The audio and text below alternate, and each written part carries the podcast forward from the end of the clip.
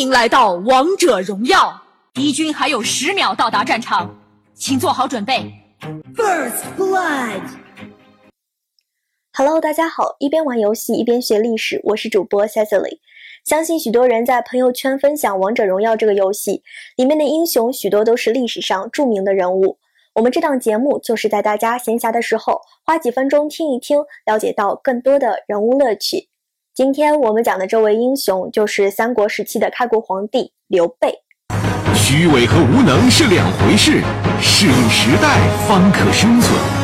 小朋友要多教育，比教育小孩更艰苦的是早睡早起。战斗力也是重要的家庭教育。报安良是责任。我们先说一下刘备的出身背景吧。刘备出生在东汉末年的幽州，也就是我们今天河北省涿州市。史书说他是中山靖王的后代，而中山靖王就是汉景帝刘启的儿子。简而言之，刘备就是汉景帝的后代。但是刘备这个皇族后裔却没有过上富裕的生活，反倒穷困潦倒。原因是中山靖王有一百二十多个儿子。汉朝实行的推恩令制度，子女共同瓜分父辈留下的财产。到了刘备父亲这一代，他爹已经没有什么值钱的东西可以分了。加之父亲很早就去世，刘备只好和母亲相依为命，编织草席为生。刘备并不甘愿做一个没落的帝王后代，他从小胸怀大志，心目中的英雄是东汉开国皇帝刘秀，因为刘秀和他一样，曾经也是落魄潦倒的皇族出身。通过自己的努力，抓住时代给予的机遇，成为了汉朝复兴的关键人物，开启了自己的帝王人生。喂，大叔，你这草席咋卖呀？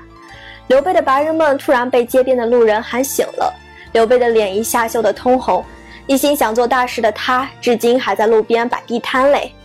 有一天，刘备碰到了一件改变他命运的事情，卖大枣的关羽和杀猪的张飞在商业街打了起来。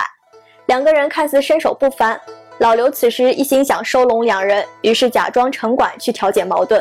一番大仁大义的劝解后，老刘成功的把关羽、张飞骗到桃园，从后背拔出三炷香往地上一插，跪了三个响头，关羽、张飞就做了他的二弟和三弟。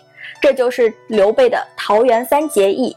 此时正逢黄巾军造反闹事，刘备一本正经的劝说有钱的张飞变卖了家里的别墅和猪肉商铺，换来一大笔钱，招兵买马镇压造反的黄巾军。这些乌合之众确实没什么战斗力，一下子就被刘关张三人打败了。政府为了嘉奖他们，分了老刘做县公安局长。但是老刘和上级领导关系相处非常不融洽，于是让关张二人把上级领导捆绑殴打一顿，一股脑三人逃跑了。在跑路的这段时期，刘备一直没有自己的固定地盘，带着关羽、张飞东奔西走，四处投靠其他省份的地头蛇。正所谓靠山山会倒，靠人人会跑。刘备从最初奔走青州刺史，依附陶谦，参拜曹操，仍然是别人家的手下。死要面子做一番大事的他，抛弃尊严，三顾茅庐聘请了军师诸葛亮。至此，老刘颠沛流离的生活才得以基本稳定。诸葛亮替刘备游说周瑜和孙权一起对抗曹操，迫使曹操赤壁之战大败而归。之后，诸葛亮又劝刘备写下欠条，租赁吴国的荆州战略要地，率军强拆巴蜀益州。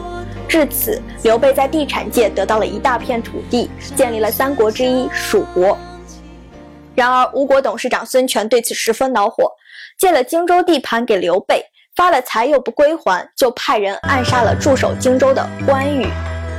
刘老板为了给关羽报仇，先派张飞率兵进攻吴国，但是张飞半路被自己部下杀害。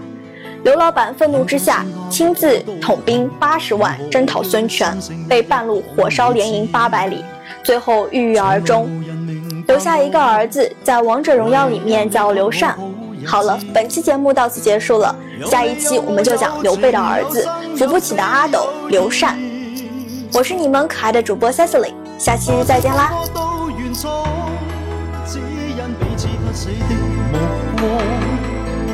有你有我有情有天有海有地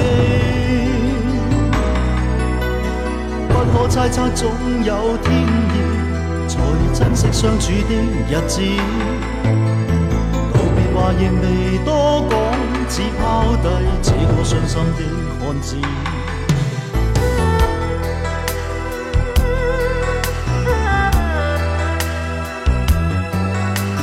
沉沉睡了谁分享今生的日子？